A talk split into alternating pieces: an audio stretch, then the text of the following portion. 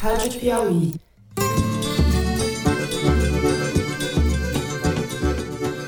Olá, sejam muito bem-vindos ao Foro de Teresina, o podcast de política da revista Piauí.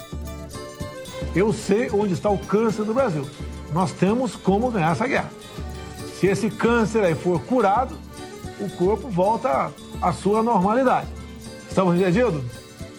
Se alguém acha que eu tenho que ser mais explícito, Eu, Fernando de Barros e Silva, como sempre na minha casa em São Paulo, tenho o prazer de conversar com os meus amigos José Roberto de Toledo, aqui pertinho. Opa, Toledo. Opa, Fernando.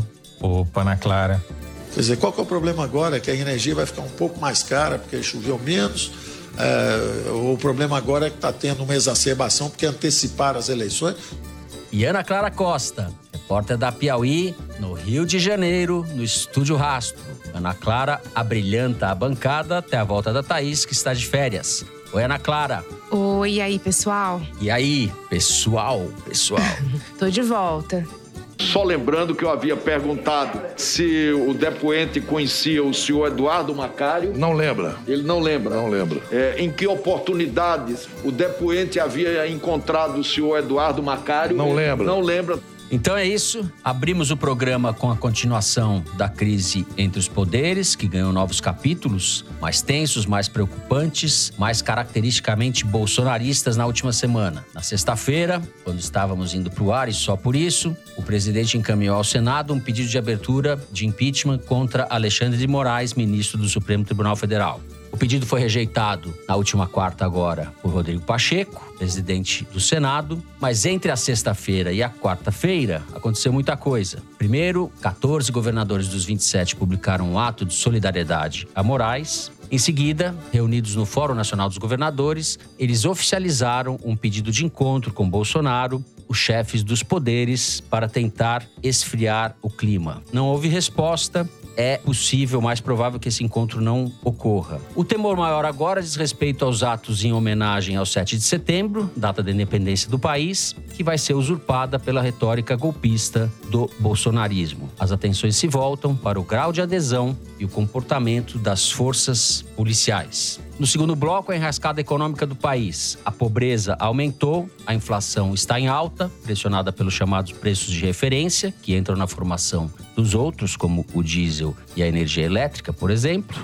As expectativas de crescimento do país foram revistas para baixo. Há uma briga dentro do governo sobre o que se deve fazer na economia daqui em diante. No terceiro bloco, a gente fala da pandemia. Apesar da falta de consenso entre especialistas e gestores públicos, a distribuição da terceira dose da vacina foi anunciada pelo Ministério da Saúde para setembro. Apenas 27% dos brasileiros tomaram, até agora, as duas doses da vacina. A gente aproveita e fala também da CPI da Covid. A Ana Clara vai explicar pra gente porque a Piauí foi chamada de revista enxerida numa recente sessão do Senado. É isso, vem com a gente.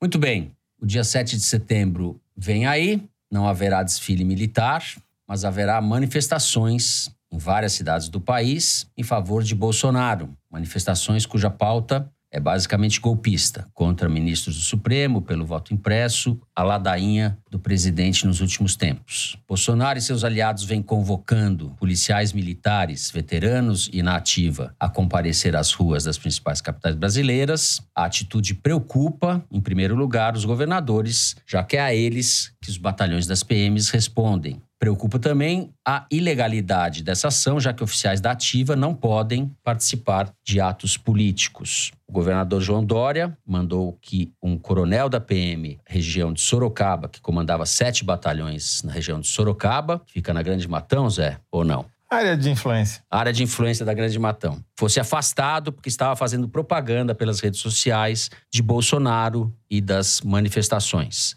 A gente já viu nos últimos meses um motim de policiais no Ceará e o comportamento completamente inaceitável da polícia pernambucana quando atacou manifestantes contrários ao governo sem nenhuma justificativa e de forma truculenta. José Roberto de Toledo, está se armando uma grande confusão. Por onde que você vai começar? Bom, Fernando, a gente tem que reconhecer que, diferentemente dos desfiles das paradas fumacentas dos militares, né, do Exército, da Marinha, da Aeronáutica em Brasília, que viraram motivo de chacota, essa organização envolvendo policiais militares é mais uhum. preocupante. Porque são pelo menos 120 a 140 mil policiais que estão radicalizados, segundo duas pesquisas usando metodologias diferentes feitas pelo Fórum Brasileiro de Segurança Pública. E são basicamente 120 mil a 140 mil pessoas armadas que topam fechar o Congresso, topam quebrar o Supremo, topam agir contra a democracia. Então isso é muito uhum. preocupante. Não vem de agora, vem já de alguns anos. Na verdade, Bolsonaro surfou essa onda.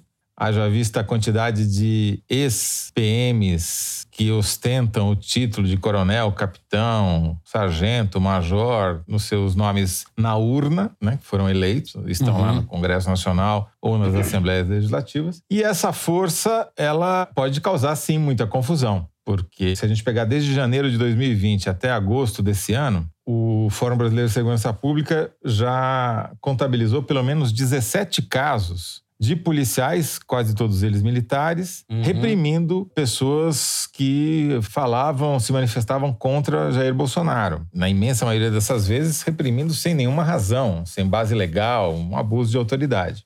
Pois bem, a convocação do coronel Alexander Lacerda para a manifestação do 7 de setembro, e depois a notícia de que outro deputado, também esse ostenta patente no nome, estava alugando 50 ônibus, supostamente, no interior de São Paulo, para levar PMs para a manifestação na capital, é preocupante. É preocupante, sim, porque são pessoas radicalizadas, antidemocráticas e armadas. Então, não dá para dizer que isso não preocupe. Tenho a impressão de que, se a gente for acreditar que essas pessoas têm intuitos golpistas de fato, o caminho mais perto para isso, mais fácil, seria que houvesse confusões, quebra da ordem em mais de um lugar, talvez São Paulo e Brasília, por exemplo, que justificasse o presidente baixar uma GLO, né, a chamada garantia da lei e da ordem, que transfere o controle das polícias para o poder federal, tirando esse poder da mão dos governadores. Então, é um jogo de dominó, como a gente já falou outras vezes, em que uma peça pode derrubar várias outras, né? Do outro lado, do lado da oposição, você tem, diferentemente do que aconteceu com o Pazuello, que também cometeu uma ilegalidade ao subir no palanque do Bolsonaro, como o general da Ativa não poderia fazer isso. No Rio de Janeiro. que o Exército vergonhosamente jogou para debaixo do pano, o coronel Alexander foi punido. Ele foi afastado das suas funções e está correndo o risco de ter uma punição mais grave, porque o Dória está pressionando o Comando Geral da Polícia Militar de São Paulo a puni-lo, porque esses caras da ativa, eles estão sujeitos a penas até de cadeia, se for o caso, entendeu? Sim, não é isso que está então, cogitando de aposentá-lo, né? Você tem um grau grande. Agora, o fato é que o Pazuello ganhou uma promoção, ganhou um carguinho, foi para o Palácio Planalto e ninguém fala nada contra ele. Ou seja, o comando do Exército se desmoralizou. Resta saber o que, que o comando da PM vai fazer, porque eles também têm interesse em manter a hierarquia e garantir a lei e a ordem, porque senão, se a tropa radicalizada tomar o controle, Uhum. O coronel não tem o que fazer, né? Tá então, certo. Essa é a grande diferença em relação ao que se falava até a semana passada sobre a participação dos militares das Forças Armadas nisso daí. Só queria registrar que quem deu a notícia de que o coronel estava mobilizando seus amigos foi o repórter Marcelo Godoy do Estadão. É bom registrar o furo porque ele foi muito importante. Muito bem. Ana Clara, cadê você, Ana Clara? Você conversou aí com várias pessoas do mundo policial. Tá tão preocupada quanto o Toledo? Olha, é difícil a gente pensar num lado bom dessa história, né? Mas para nossa sorte e pro, digamos, azar do presidente Jair Bolsonaro, tem duas questões em relação à PM que eu acho que elas merecem destaque. Uhum. Uma é que, diferente das Forças Armadas, ela não é uma corporação ideológica. Ela geralmente apoia quem oferece melhores condições de trabalho e esse apoio ele é muito diluído porque depende dos governos estaduais, né? Então, você pode ter governos estaduais que estejam agraciando aí a corporação com melhores condições, mais aparelhagem, melhores salários e tal. Então, isso entra nessa conta. Por exemplo, na eleição de 2018, a situação no país estava bastante radicalizada e polarizada, a PM de São Paulo, por exemplo, é, apoiou o Márcio França, que era um candidato do PSB, porque ele convocou uma coronel da PM para ser vice dele e estava oferecendo ali para os policiais muitas benesses. Então, eu acho que nesse ponto existe uma diferença. E é muito difícil a capacidade de organização de todos esses batalhões, de tudo isso. Então, se existe alguma coisa que joga a nosso favor, eu acho que é isso, em relação à, à polícia militar. Por outro lado, tem um ponto que é muito ruim, ainda nessa comparação com o exército. É que, embora o Toledo bem tenha comentado sobre a não punição ao general Pazuello, o exército costuma desencorajar e punir declarações políticas nas redes sociais de todos os membros Da da, força. Da ativa, exato. Na polícia, isso não acontece. Então, de novo, como o Toledo bem citou, Marcelo Godoy, repórter do Estadão, ele vem noticiando casos de PMs que se manifestam publicamente sobre esses assuntos e que, enfim, acaba não acontecendo nada, acaba nem repercutindo muito e tal, porque eles não costumam ser punidos por isso e é como se não dessem muita importância para isso.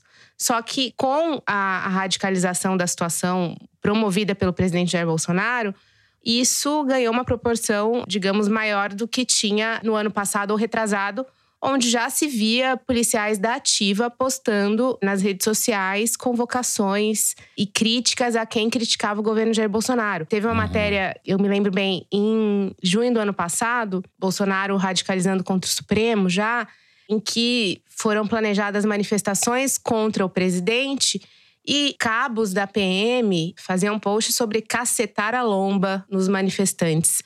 Então, é uma situação que se agrava ali, mas que eu acho que com a ação dos governadores talvez seja mitigada, porque no final das contas, o que eles querem é melhora no salário e nas condições de trabalho. Dito isso, conversando com alguns PMs que são fontes minhas, enfim, de muito tempo lá em São Paulo, não é que eles apoiem o governo Bolsonaro 100%. Óbvio que existe uma convergência de discurso, de uso da força e etc. Porém, eles acham que o Bolsonaro também prometeu muito para eles e não cumpriu nada, que a única coisa que eles conseguiram foi o regime diferenciado na reforma da Previdência, junto com as Forças Armadas, Certo. e que o governo federal poderia ter feito muito mais por eles por meio do Ministério da Defesa e do Ministério da Justiça e da Segurança Pública e não fez. Então não é que o Bolsonaro seja o, enfim, o governante perfeito para as polícias. Porém, a adesão desses grupos às fake news e aos grupos de WhatsApp que pregam que o Brasil está prestes a ser dominado por uma ameaça comunista é muito forte. Então, você junta um discurso convergente com a insatisfação deles com o governador, sobretudo o governador de São Paulo, e você acaba tendo um caldeirão que, nesse momento, nos amedronta, de certa forma, né? Obviamente, precisa haver uma ação coordenada dos governadores de diálogo com essas forças e de tentar cortar, de alguma forma, essa ascendência do Bolsonaro sobre ele, se é que isso é possível, né? Uhum. Eu acho que esse grupo, esses grupos policiais são muito permeáveis a essas notícias. Existe um caldo de cultura na polícia brasileira muito autoritário, de arbitrariedades. A gente vê isso na prática, basta ver os números das polícias brasileiras, de mortes, etc. Como eles estão espalhados pelos estados, obedecem a vários comandos, eles são mais difíceis de controlar queria acrescentar à nossa discussão a participação de outros grupos. Algumas lideranças do movimento evangélico estão convocando também para o ato, a começar pelo famigerado pastor Silas Malafaia. Não podemos ficar omissos nem sermos covardes nesse momento crucial, etc. Então, Fernanda, só vou fazer um- uma pequena observação sobre os PMs antes de entrar no Malafaia, que assim, embora a instituição PM não seja tão ideologizada quanto o Exército foi historicamente no Brasil, sempre se metendo na política desde a proclamação da República e dando um golpe de Estado para tirar a monarquia, Os seus integrantes são, sim, ideologizados, porque eles defendem uma ideologia que é a ideologia da violência, a ideologia da truculência contra os direitos humanos. Isso é muito presente na tropa, né?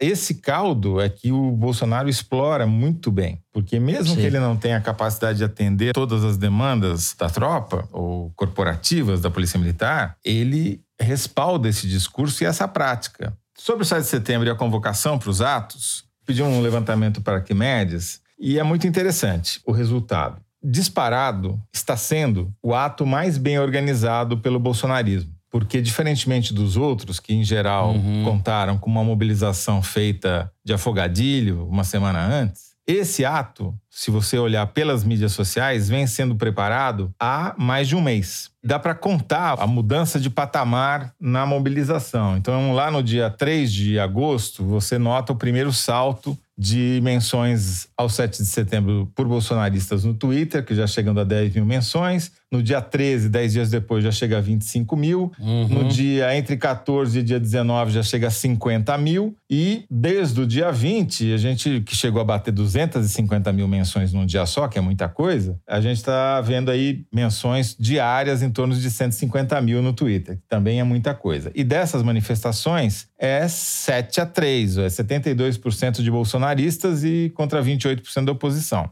Sobre esse ponto de vista, o Bolsonaro já obteve um enorme sucesso, porque ele conseguiu manter a sua base engajada em todas as bandeiras que ele apresentou para que eles não falassem dos problemas reais do país, como a inflação, que a gente vai falar no segundo bloco, nem da CPI. Bolsonaro inventou o voto impresso e agora inventou o 7 de setembro. E conseguiram reunir o famoso tripé que levou à eleição do Bolsonaro em 2018 que é fundamentalmente quem? Os policiais e militares, mas basicamente os policiais, num pé. No segundo pé são os pastores evangélicos da variante Malafaia. E o terceiro pé é a variante agroempresarial destruidora de meio ambiente, né? Que agrega como subgrupo as empresas, algumas empresas de transporte que se passam por caminhoneiros. Na verdade, são empresários, donos de caminhões que se fazem de caminhoneiros. Vamos lembrar que em 1 de maio de 2018 a gente teve uma amostra do que essa junção policial empresas de transporte podem fazer, o estrago que eles podem fazer. Então, são esse, é esse tripé que está dando sustentação para essa manifestação do 7 de setembro, com uma outra fator que está ajudando o Bolsonaro, que é o seguinte: quem está capitaneando esse negócio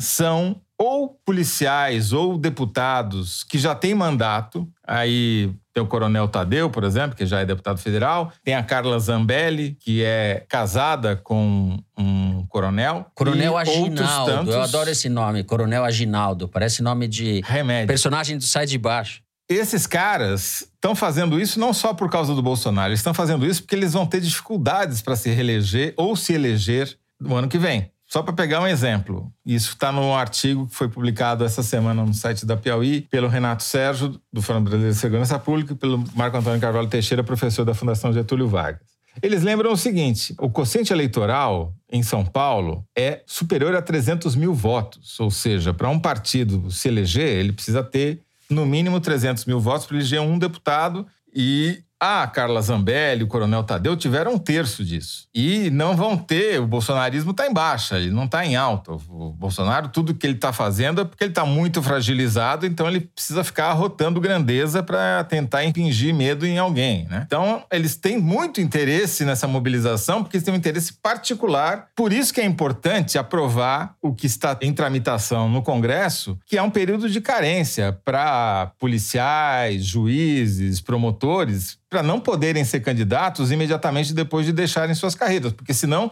eles usam as suas carreiras, as suas funções públicas como plataforma eleitoral para virar uma coisa em benefício próprio, né? O dado positivo é o seguinte, que apesar de ter sido a manifestação mais bem organizada pelo bolsonarismo, mais bem planejada, deles terem conseguido reunir três eixos diferentes de manifestantes para convocar essa manifestação, se você comparar com o volume de posts antes da maior manifestação anti-Bolsonaro que houve, nós ainda estamos a um quarto do que foi. Eles já conseguiram outra vitória. Conseguiram tirar a CUT, o MST e o MTST da Paulista e jogá-los para o Anhangabaú, ah, sob o pretexto de que poderia haver conflito entre manifestantes. A Paulista é muito mais fácil de você preencher e causar a ilusão ótica de uma grande manifestação, porque ela é muito mais estreita e vai ser feriado 7 de setembro. Vai ter paulistano lá querendo ouvir música, andar de skate, passar de bicicleta, e todos eles visualmente vão contar como bolsonaristas. E o Vale do Anhangabaú, para onde foram empurrados os anti-bolsonaristas, é muito mais largo. Vai ser uma Mas lavada é visual. Onde, onde foi realizado o maior comício pelas eleições diretas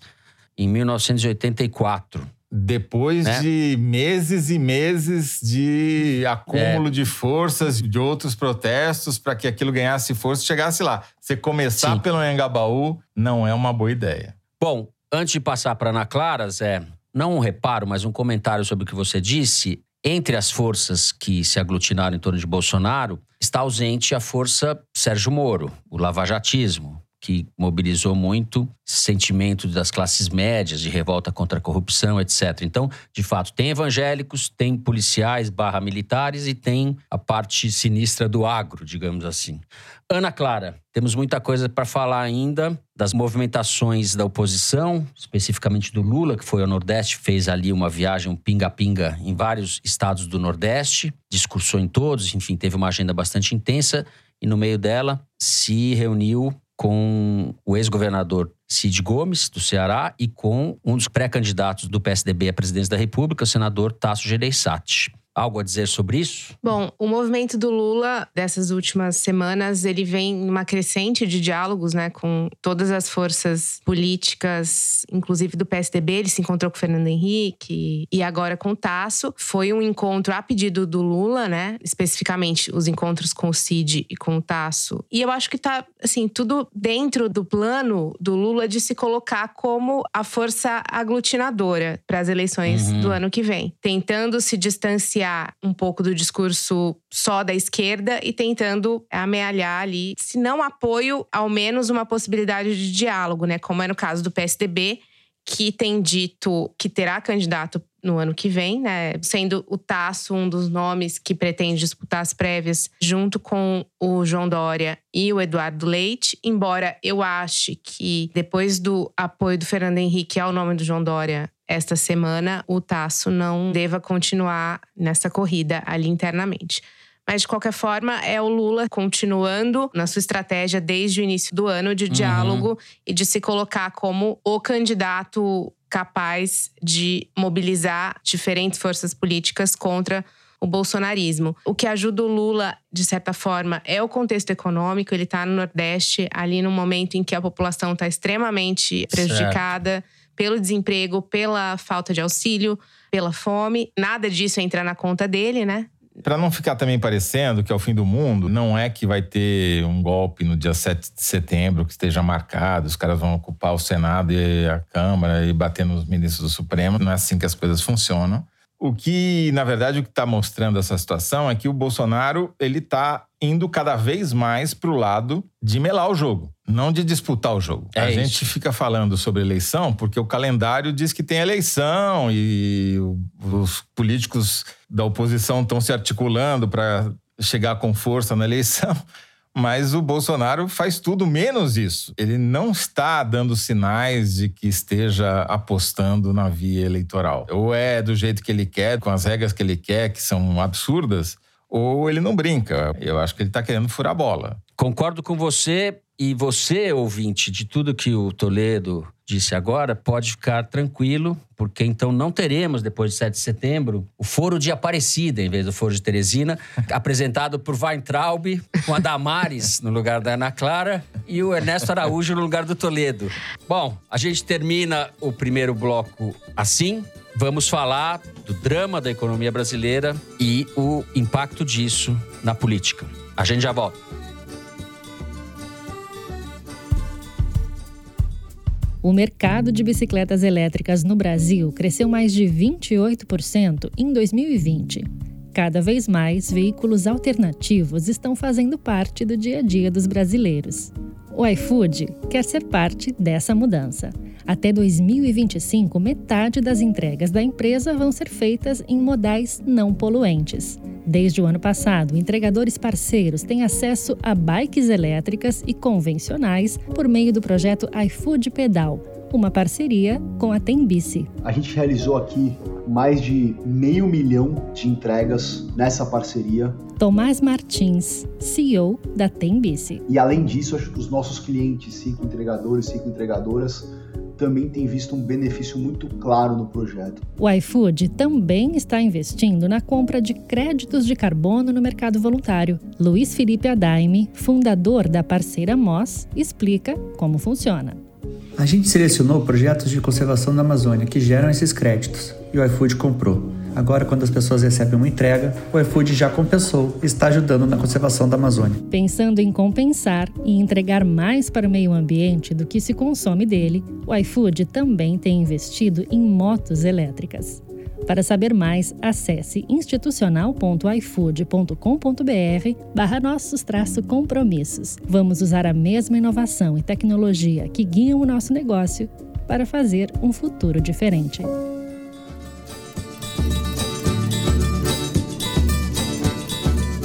Muito bem, vamos falar de Brasil real agora, né? A gente ficou falando um pouco da pauta fantasiosa do bolsonarismo, que mobiliza uma parte da sociedade. No mundo real é o seguinte: a pobreza aumentou no Brasil em quase todos os estados, segundo uma pesquisa do IBGE. Os dados de comparação são de janeiro de 2019 janeiro de 2021. Por exemplo, em São Paulo, eram quase 14% em janeiro de 19, agora é quase 20% de pessoas pobres, o que a gente está falando de renda mensal inferior a 450 reais é pobreza mesmo. Rio de Janeiro, 17, quase 17% em 19, quase 24% agora. E o Distrito Federal foi o que disparou, eram 13% em 19, quase 21% de pobres agora. Junto com isso, a gente tem a situação de descontrole, não sei se a gente pode falar da inflação, mas o IPCA dos últimos 12 meses está em quase 10%, é 9,3%. Em algumas capitais, o acumulado dos últimos 12 meses já entrou na casa dos dois dígitos, né? Fortaleza, Porto Alegre, Goiânia, onde essas projeções estão sendo feitas para agosto, a inflação já superou a barreira dos dois dígitos. Essa inflação, como vem sendo dito, está muito impactada pelo preço dos alimentos e agora também pelos preços administrados, como o diesel e a energia elétrica. Além disso, Ana Clara, a expectativa de crescimento foi revista para baixo, né? A gente tem um cenário aí bastante turbulento. Você que entende dessas coisas, queria que você começasse falando um pouco desse quadro econômico preocupante e das brigas que eu sei que você está sabendo dentro do governo à luz desses dados ruins que são apresentados pelo Brasil no momento. Bom, o aumento da pobreza e a queda da renda são hoje os principais problemas que afetam diretamente o poder de compra da população, mas tem também a inflação, que também uhum. tem o seu impacto, né? E sobre isso é curioso porque tem uma intersecção política interessante. A gente está vivendo um momento de alta dos preços das commodities né, no mercado internacional e o Brasil é um grande exportador de commodities, sobretudo commodities agrícolas, é, soja e tudo mais. Então, com essa alta, em tese, o que deveria acontecer? O Brasil vendendo muito suas commodities com preço alto, a gente deveria conseguir valorizar o real frente ao dólar em razão uhum. da quantidade de dólares que a gente está negociando por conta dessa venda das commodities. E essa valorização do real frente ao dólar deveria fazer com que os preços, sobretudo dos alimentos no Brasil, não subissem, porque você tem o aumento do preço internacional, mas você tem o equilíbrio vindo da grande venda desses produtos que a gente faz. Então, nessa conta, esse aumento do dólar não impactaria o preço dos alimentos no Brasil. Isso num cenário normal. Só que a gente está longe de viver um cenário normal, com a crise política cada dia mais delicada, com as pautas econômicas no Congresso não prosperando, né, como uhum. o caso da reforma tributária recente e a condução da política fiscal, que, uhum. apesar do ministro Paulo Guedes, dito liberal, pregar o controle das contas públicas, etc., a situação fiscal não está muito alvissareira. O que, que acontece? O equilíbrio que poderia vir dessa balança comercial da venda desses produtos lá fora não está acontecendo por fatores internos. E isso está gerando uma grande confusão dentro do governo, dentro da equipe econômica, rusgas entre a equipe econômica e o Banco Central, Jair Bolsonaro super descontente com o rumo das coisas porque sempre tem problema ali na equipe econômica se não tem o ministro cria, né, com alguma declaração completamente fora de lugar. Mas o que está acontecendo agora é o seguinte: o Paulo Guedes e o Roberto Campos Neto, presidente do Banco Central, sempre tiveram uma relação quase de amizade ali, se conhecem há muito tempo. Foi o Paulo Guedes que sugeriu o nome do Roberto Campos para o Banco Central. Paulo Guedes era um grande admirador do avô do Roberto Campos Neto, né? O ministro Bob Fields, Bob Fields Bob ministro Fields. de alguns governos militares e político brasileiro. E, enfim, sempre foi um relacionamento bom, embora eles tenham perfis muito diferentes. Então, o Paulo Guedes tem menos experiência e menos, digamos, talento para lidar com a, a classe política. E o Roberto Campos já é um- uma pessoa que gosta de receber políticos, gosta de sair para jantar com ministros, gosta de estar presente em eventos em que normalmente um presidente de Banco Central não está presente. O último jantar que teve para o Bolsonaro em São Paulo com empresários, que foi na casa do presidente da Gocil, aquela empresa de segurança privada. Você tinha alguns empresários ali, assim, o ministro da Economia e o presidente do Banco Central. Esse tipo de evento presidentes de Banco Central não costumam ir. Então, assim, já tem um contexto do Roberto Campos Neto sempre muito ligado à política. E com a inflação em alta, filho feio não tem pai, né? Todo mundo fica culpando o seu colega, né? Então, o Paulo Guedes diz que o Banco Central tem que ver isso aí, sobre o que está acontecendo com a inflação. E o presidente do Banco Central deu declarações públicas dizendo que o que agravava o quadro inflacionário não era a política monetária do Banco Central, e sim a questão fiscal, que está na conta do seu colega Paulo Guedes. E essas declarações divergentes são inéditas, mostram uma, um tensionamento dos ânimos ali. E o presidente Jair Bolsonaro, super preocupado com a inflação por razões de imagem e razões. Não vou nem dizer razões eleitorais, porque aqui chegamos num consenso de que ele não quer eleições. Mas Razões de preocupação. viabilidade política. Exato. porque sem apoio popular, ele não, nem golpe ele consegue dar, né? Então, o presidente Jair Bolsonaro tem cobrado tanto Paulo Guedes quanto o Roberto Campos desse aumento inflacionário. E também está super descontente, porque o Roberto Campos também deu outra declaração que não só eh, irritou o Paulo Guedes, mas irritou o Bolsonaro também, porque ele falou de risco político impactando a inflação. Uhum. Então, ele se indispôs com todo mundo nesses últimos dias.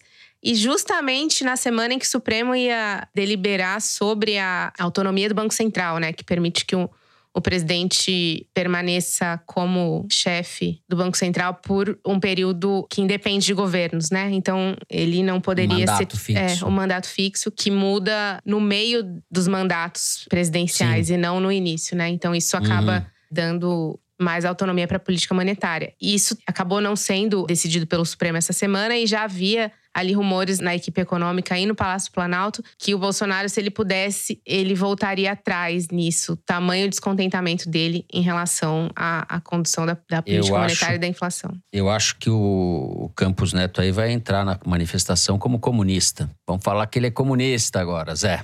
Então, Fernando, qual o problema de ter um- mais um aumentozinho aí no preço da energia elétrica? É qual o Como problema? disse- qual É. o problema, né? É, Como disse aí o nosso sensível Paulo Guedes, né? Só para dar uns números aqui do que ele acha que não é problema e de que danem-se as pessoas que não são milionárias como ele, né?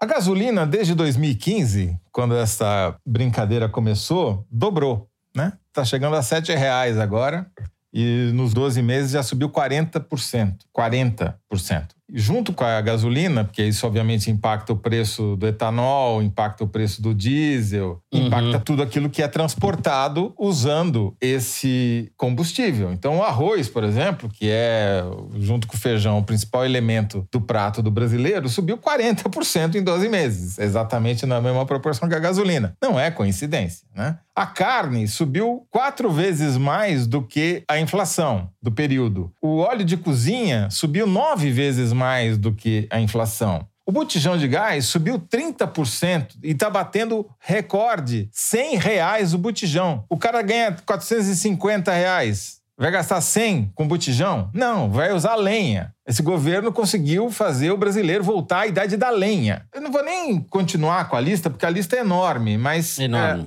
qual é o impacto, então, segundo esta genialidade quatro costados, para não dizer outra coisa, que temos à frente do Ministério da Economia, de você ter mais um aumento no preço da energia elétrica. É o cara ficar no escuro, seu Paulo Guedes. É o cara ficar sem possibilidade de usar qualquer equipamento em casa ou de ter que fazer gato. Esse é o problema. Bolsonaro vai ficar triste com isso, né? Porque sem luz você não tem energia para carregar o celular e receber as fake news que ele manda, né? Pois é, exatamente. Além de tudo, o Paulo Guedes é uma besta do ponto de vista da estratégia bolsonarista. Ele não entende o jogo, né? Agora, como a Ana Clara muito bem explicou, você tem componentes macroeconômicos, etc., que a gente não se aventura a tentar es- explicar, mas tem um componente fundamental, que até o Roberto Campos Neto é capaz de enxergar. Ou seja, até parte da Faria Lima é capaz de enxergar. A crise não é crise política, chama-se crise Bolsonaro. É uma pessoa. A crise é uma pessoa. Você tira essa pessoa, não é que a crise vai desaparecer, mas ela melhora muito, né?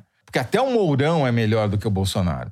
Então, o problema é que não tem estabilidade econômica sem estabilidade política. A gente fala isso desde que esse programa existe, toda semana. Infelizmente, não conseguimos convencer ninguém na Faria Lima disso até agora, né? É, vamos É, então- tentando, Zé.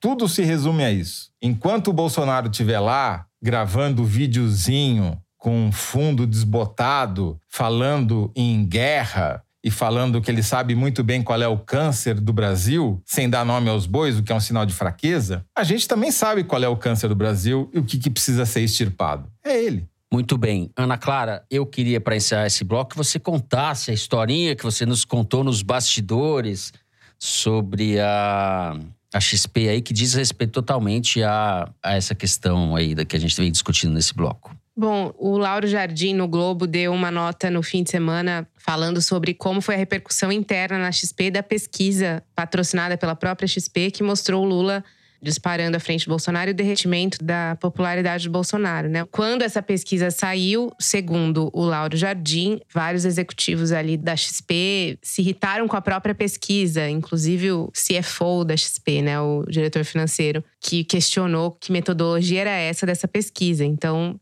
Achei curioso porque, embora o mercado esteja observando que o Bolsonaro é o principal risco, isso não significa ainda que eles achem que o Lula seja um risco menor. Continua o antipetismo muito Uhum. forte na Faria Lima. Mas isso me levou a conversar com algumas fontes da XP para saber um pouco melhor sobre isso, né? Enfim, o que eles me disseram é que os clientes, pequenos e grandes, ficaram muito irritados com a pesquisa e passaram a cobrar os seus assessores de investimento, seus, enfim, gestores, sobre o que estava acontecendo com a XP, porque a XP estava virando comunista um dos gestores compartilhou comigo uma mensagem que eu não posso ler na íntegra para também não comprometer a minha fonte, mas o cliente ele mandava um print para esse gestor da programação da Expert, que é a feira que a XP está fazendo essa semana, feira de investimentos Uhum, totalmente virtual, uhum. com palestras até da Malala e da Hillary Clinton. E essa cliente fez um print da programação e uma das palestras era sobre desigualdade e mobilidade social no Brasil. E a cliente ficou indignada com a XP, além de publicar uma pesquisa falando que o Lula ia ganhar, ainda promover uma palestra falando de desigualdade social. Então, enviou para os seus assessores ali uma mensagem dizendo que dar biscoito para justiceiro social era coisa de XP comunista. Incrível. Esse tipo de mensagem me faz lembrar o que uma amiga querida sempre diz, que é não é que o Brasil não tem projeto, o Brasil tem um projeto colonial. O projeto colonial está em curso. A gente imagina falar de desigualdade, falar de sociedade. né? Para esse povo é o projeto é a colônia mesmo. A gente conseguiu deixar de ser uma colônia sem deixar de sê-lo. Passamos de colônia a nação, já que a gente está na data da independência, né? talvez seja bom refletir sobre isso, o que somos como nação. Bom, encerramos assim o segundo bloco do programa. A diretora está preocupada porque estouramos bastante o tempo. No terceiro bloco, a gente fala de pandemia e de CPI da Covid. Vem com a gente.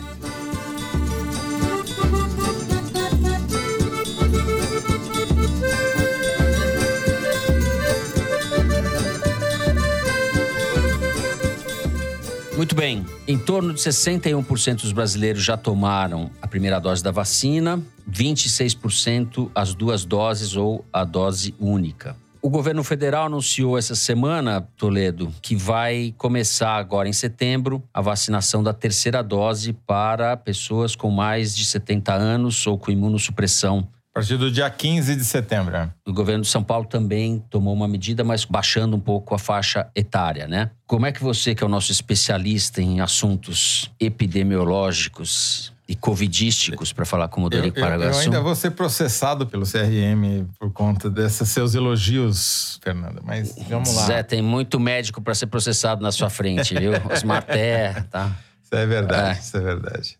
Então, assim, primeiro foi o Dória que anunciou que a partir do dia 6 de setembro as pessoas com 60 anos ou mais em São Paulo poderiam tomar a terceira dose. E daí o Ministério da Saúde anunciou que a partir do dia 15 de setembro todos os brasileiros com mais de 70 anos e pessoas com problemas como câncer, por exemplo, ou que fizeram transplante, poderão receber a dose de reforço a partir do dia 15. Bom, e além disso, também foi diminuído o intervalo entre as doses de quem tomou Pfizer ou AstraZeneca. Eu diria que talvez a maior parte, se não a maioria dos epidemiologistas, imunologistas, defende que a prioridade não é a terceira dose, mas sim você imunizar totalmente, ou seja, com duas doses, toda a população. Por quê? Porque isso diminuiria a taxa de transmissão e de espalhamento do vírus. E essa é a prioridade, né?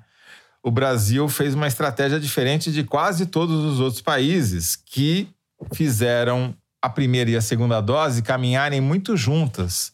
Portugal, que é o que está mais avançado, tem 73% da população totalmente vacinada e apenas 9% que receberam só uma dose. Então, eles dão a primeira e dão a segunda para todo mundo no intervalo de tempo curto e para não deixar abrir esse gap. E assim você pode pegar Singapura, Catar, Espanha, Uruguai, Dinamarca, enfim, todo mundo seguiu mais ou menos essa mesma proporção. No Brasil, há um buraco enorme.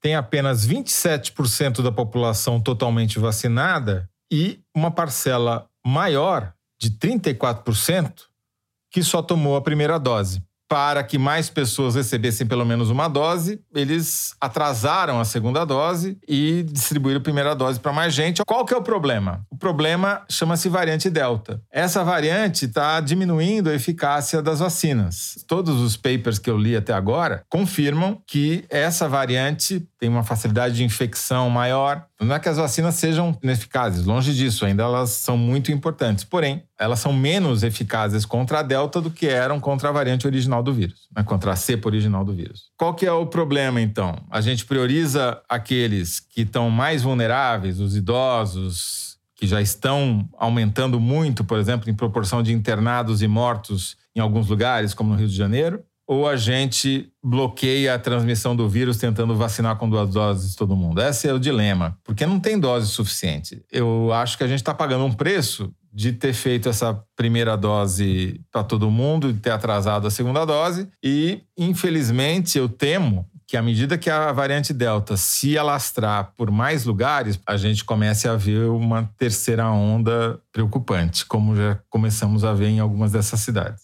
A gente tá, tá pagando vários preços. É. Ana Clara, enquanto isso, na CPI, você acompanhou aí o depoimento do diretor do. Como é que chama esse banco? FIB? FIB Bank. Lorota Bank, segundo os senadores. Porque FIB, em inglês, quer dizer mentira. E aí, na hora, eles inventaram ali o. Você acompanhou o depoimento do diretor do FIB Bank, o Lorota Bank. Parece que nem é bank, né? É, não é, não é, não é. Bom, enquanto a pandemia não parece ter fim, a CPI está se encaminhando para o final e está ouvindo mais gente ligada a todo o esquema da Covaxin, que é a vacina indiana que foi quase adquirida pelo governo Bolsonaro em condições altamente suspeitas, né? Para que esse contrato pudesse ser assinado pelo Ministério da Saúde e por essa empresa precisa, esse contrato tinha que ser lastreado por uma garantia. Isso é uma exigência do Ministério da Saúde, é um seguro, né? Uma espécie de seguro. Uhum. Então, o Ministério da Saúde ele exige que isso seja aplicado aos seus contratos. E a precisa do Francisco Maximiano, em vez de contratar um seguro padrão num banco ou numa seguradora, conforme as regras do Ministério da Saúde, ela foi procurar uma seguradora independente. Não é um banco, não é uma seguradora, não é registrada nem como banco nem como seguradora, mas que é uma empresa que oferece garantias fidejussórias, que são cartas fiança. E para ela oferecer essas cartas fiança, ela precisa ter um, um patrimônio que lastreie né, essas garantias que ela está oferecendo. Geralmente, é, é, o uso principal dessas garantias fidejussórias é para o mercado de imóveis. E a Precisa foi nessa empresa pegar essa garantia. Então, o valor da garantia era de 80,7 milhões. O problema é que quando a gente vai ver que empresa é essa, você descobre que é uma confusão maior do que a própria Covaxin e é um negócio aparentemente infinito. Os sócios da empresa estão mortos, a empresa opera com os Se donos. Isso não é uma empresa fantasma, eu não sei o que é. Pois é, os donos que têm a maior parte da sociedade, mais de 80% da sociedade, estão mortos. Não de Covid, espero, né? Um morreu de Covid no ano passado. Ah, não. Não, e... não, não, não pode ser. Não, não, não, não, não. É demais para mim. Nem ficção passaria essa trama. Não é possível, né? Sim. Um dono morreu no ano passado de Covid, o outro morreu dois, três anos atrás. Mas a questão é, esses caras não eram donos, coisa nenhuma. Eles eram laranjas, porque o primeiro que morreu morava num bairro super simples de São Paulo, deixou. Uhum muitos filhos, todos eles sem dinheiro, tanto que quando eles foram fazer o inventário do pai, pediram a gratuidade da justiça porque estavam todos desempregados. E o que morreu de Covid tampouco era um grande empresário, era um comerciante. E aí a outra participação na sociedade, ela tem como procurador, como representante legal, advogado de Brasília chamado Marcos Tolentino, que foi uma figura nova que surgiu aí ao longo da CPI, até a Piauí fez uma matéria grande sobre ele. Quando ela diz Piauí, leia-se Ana Clara Costa. Ana Clara Costa. Ou seja, essa empresa que ofereceu a garantia é completamente irregular. E esse dono oculto dessa empresa, que não está no quadro societário porque os sócios morreram, ele está como procurador, é o dono de fato da empresa de garantias e ele é um amigo muito próximo ao deputado Ricardo Barros. Então, é o deputado Ricardo Barros com mais um tentáculo ali na confusão Bom, da Covaxin. Barros que é amigo do dono da Precisa. Quer dizer, o que liga a Precisa que foi quem intermediou a compra, com a empresa que dá o, a garantia da compra, é o Ricardo Barros.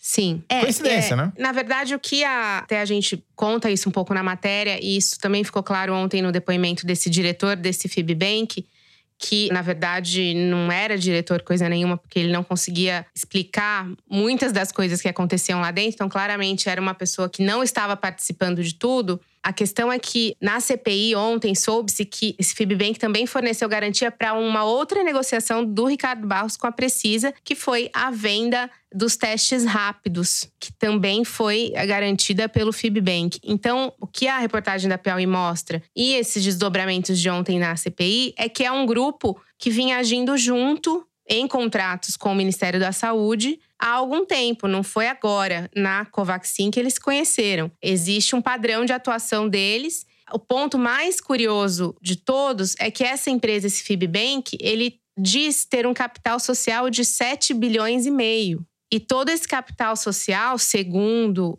a junta comercial, ele está lastreado em um único terreno que era em Curitiba e depois passou a ser em São Paulo e em precatórios. Ou seja, é uma fraude até grosseira, né? É até grosseira. Assim, uma empresa que tem esse tipo de composição societária, uma empresa de 7 bilhões e meio de capital social é uma empresa listada em bolsa, com investidor, ADR em Nova York. Não existe, entendeu? Uma empresa com esse capital social que seja um, uma firma de emissão de garantia fidejussória. Então, é uma fraude do início ao fim. E conforme a CPI está investigando, o dono desse Fibbank, esse sócio oculto, pode ter uma participação ainda maior em todo esse contexto, todo esse escândalo da Covaxin, porque não só é bem relacionado com o Ricardo Barros e amigo do Ricardo Barros, mas também tem um contato muito próximo com o presidente Jair Bolsonaro, com a bancada evangélica pois ele tem uma rede de TV que chama Rede Brasil, que vende horas de TV para a uhum. igreja evangélica, para a Universal e outras agremiações evangélicas. Então, é um empresário que tem negócios, digamos, nebulosos com diversas figuras da República e diversos grupos políticos. Bom, com este relato minucioso e esclarecedor dessa, como diria o Renato Russo, festa estranha com gente esquisita, a gente encerra o terceiro bloco do programa e vamos agora então para o momento Kinder Ovo. É o único onde este apresentador que vos fala se sai relativamente bem. Mas falando isso, vai dar azar e eu vou perder aqui para Ana Clara, para Toledo. Enfim, momento Kinder Ovo, a gente tem que adivinhar quem é o artista que está ali falando coisas para o Brasil. Mari, solta aí. Tensão.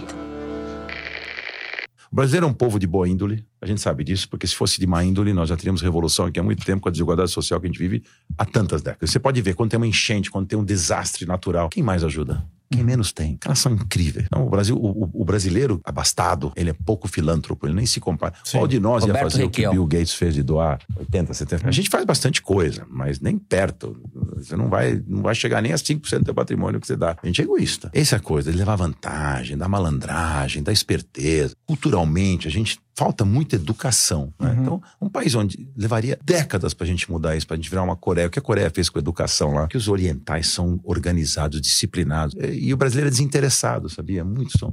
Até às vezes pela falta de oportunidade. É desinteressado das coisas e, e curto prazista, só vem na frente do próprio. Zé Eduardo Cardoso, não? Na... É o cara do Madeiro? É algum empresário. O cara citou a Coreia de direita, não tem. Sei lá quem é. Puta que Perdemos. Não é o velho da van, né? Não. Não é. Bom, fudeu. Perdemos. Ai, Ô, que droga. Caraca. Zé, você acertou. é o publicitário e apresentador Roberto Justus, em entrevista ao canal Empíricos do YouTube. Como é que você falou? Que ele. Ah, não vamos chegar ah, citou, esse, citou não. a Coreia de direito, não tem jeito. Roberto Justus, dando o seu recado sem desmanchar nenhum sequer fio de cabelo. Quando ele falou em revolução lá no início, eu achei que ele fosse de esquerda. Roberto Justus num bom momento, né? Bom momento. O Roberto Justus é o Trump que não deu certo, né? É o cara que pegou a franquia do aprendiz e não conseguiu fazer nada com ela. Ainda bem. Bom, com essa derrota, momento para vocês, ouvintes, tripudiarem sobre nossa incapacidade de identificar. A gente vai direto para as cartinhas para tentar se redimir, né? Quem se redime é só quero cartinhas, como dizia o Arrigo Barnabé numa música, chega de verdades. Eu só quero mentiras agora nas cartinhas, Mari. Elogios, mentiras. Quem começa sou eu, né? Eu vou começar com um e-mail da Patrícia Souza. Conheci o foro através do meu parceiro Bruno no começo de junho, dias antes dele viajar para trabalhar com Covid no Afeganistão. O período foi surreal de uma maneira que me pareceu um borrão. Mas tocando o foro a cada sexta-feira, sentia que conseguia resgatar a esperança do dia em que lamentaríamos novamente o destino do Brasil juntos, nos braços um do outro. Venho assim agradecer ao foro pelo dom de manter o sonho de dias melhores vivos e pedir um salve de retorno ao meu amor, que volta ao Brasil na primeira semana de setembro. Patrícia e Bruno, então, um abraço para vocês. Bom regresso, Bruno. Bom regresso. Por tratar de Covid no Afeganistão. Uhum. Parabéns. Estou aqui com um e-mail da Jaqueline Rossolen, que fez um desabafo. Escrevo este e-mail da casa dos meus tios, onde almoço todo dia no intervalo do trabalho, num banco em Itirapina, interior de São Paulo. Interior de São Paulo, vocês já sabem, Grande Matão. Eis que hoje a mistura. Sim, chamamos a carne da refeição de mistura. A mistura era carne de javali. Fiquei sem graça de dizer que não queria, e a cada mordida imaginava o Toledo com os braços cruzados, olhos altivos, reprovando meu almoço. Se serve de consolo, não vi graça nenhuma no sabor e não recomendo, pois a azia e a indigestão reinaram no resto do dia. Abraços e bom almoço para todos vocês, em especial para o Toledo. Muito obrigado. Jaqueline, o Teresino agradece a sua solidariedade parcial, digamos assim, né? E aqui vou aproveitar para registrar um protesto contra o É Ibama. só pra antes da Jaqueline, a Jaqueline se enganou porque você é um mais devorador de javalis, né, Zé? Meu, não, imagina. Eu, eu sou, um, sou um simpatizante da causa. E por isso que eu Tá vou certo. protestar contra o Ibama, que mandou abater 227 javaporcos no norte de Minas Gerais e ainda multou o criador em 47 mil reais, segundo reportagem da Renata Evangelista em O Tempo, o jornal mineiro. Bom, encerrando aqui o Correio Elegante, o Matheus escreveu pra gente pedindo ajuda. Comecei a ouvir o foro por dica da minha namorada Yasmin quando ainda estávamos nos conhecendo. Podemos dizer que nos unimos também ouvindo coisas boas e coisas novas. Acontece que de uns tempos pra cá, a nossa harmonia em torno do foro vive uma crise. Os comentários que faço acabam atrapalhando ela a escutar vocês com toda a atenção. Peçam, por favor, que Yasmin não desista de escutar o programa comigo, enviando a ela desculpas pelos meus comentários totalmente irrelevantes, ele pede.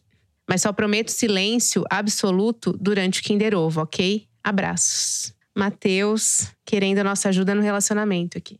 Yasmin, eu aposto que os comentários do Matheus enriquecem muito as nossas bobagens. Então você, nem que seja pra você contestar, falar, Matheus, que bobagem é essa que você está falando, rapaz? Deixa o Matheus falar, Yasmin. Ou então guarda a briga pra depois do foro. Aí É. pode ter quebra-pau. Muito Só bem. queria fazer um registro, Fernando, antes de encerrar, que desde o dia 12 de agosto, a Piauí está proibida de publicar uma reportagem do João Batista Júnior sobre os desdobramentos do caso Márcios Mellin, o humorista que foi acusado de assediar Uhum. sexualmente pelo menos oito mulheres, todas elas colegas de trabalho dele. A juíza analisa o caso proibiu a Piauí de publicar uma nova reportagem com revelações sobre o caso. A juíza Tula Correia de Mello. Enfim, essa situação hoje a revista está recorrendo, mas a gente não pode comentar muito mais por ordem judicial, sob pena de pagar uma multa de 500 mil reais. Bom, o nome disso começa com C e termina com A. Vocês. Ou se fosse o Weintraub falando, começaria com S e terminaria com A.